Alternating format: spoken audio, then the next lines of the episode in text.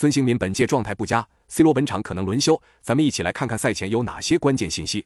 一、韩国队本场比赛必须力争三分，并且即便如此，也还是得看加纳队那场的脸色，并且还要争取多拿净胜球才有希望晋级。而葡萄牙队目前已经出现一场平局就可以锁定小组第一。二、由于腿筋受伤，韩国队迄今为止都无法使用在欧洲效力的黄喜灿，预计本场比赛他将继续缺席。跟上场比赛相比，韩国队阵容变动应该不大。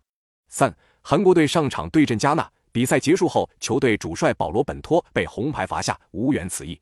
而保罗本托是前葡萄牙国脚，本场无缘面对自家球队，不知道是不是故意避开的。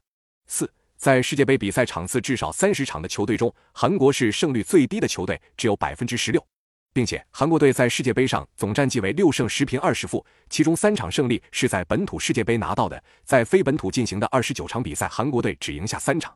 五。葡萄牙队和韩国此前世界杯上有过交锋，在2002韩日世界杯上，葡萄牙小组赛中最后一场面对韩国，只要打平就能出线。然而葡萄牙被罚下两人，最终零比一输给韩国队，所以两队关系不算太好。六，葡萄牙队征召的球员中有十三人国家队出场次数达到了三十场，七人出场次数达到五十场，是本届经验最丰富的球队之一。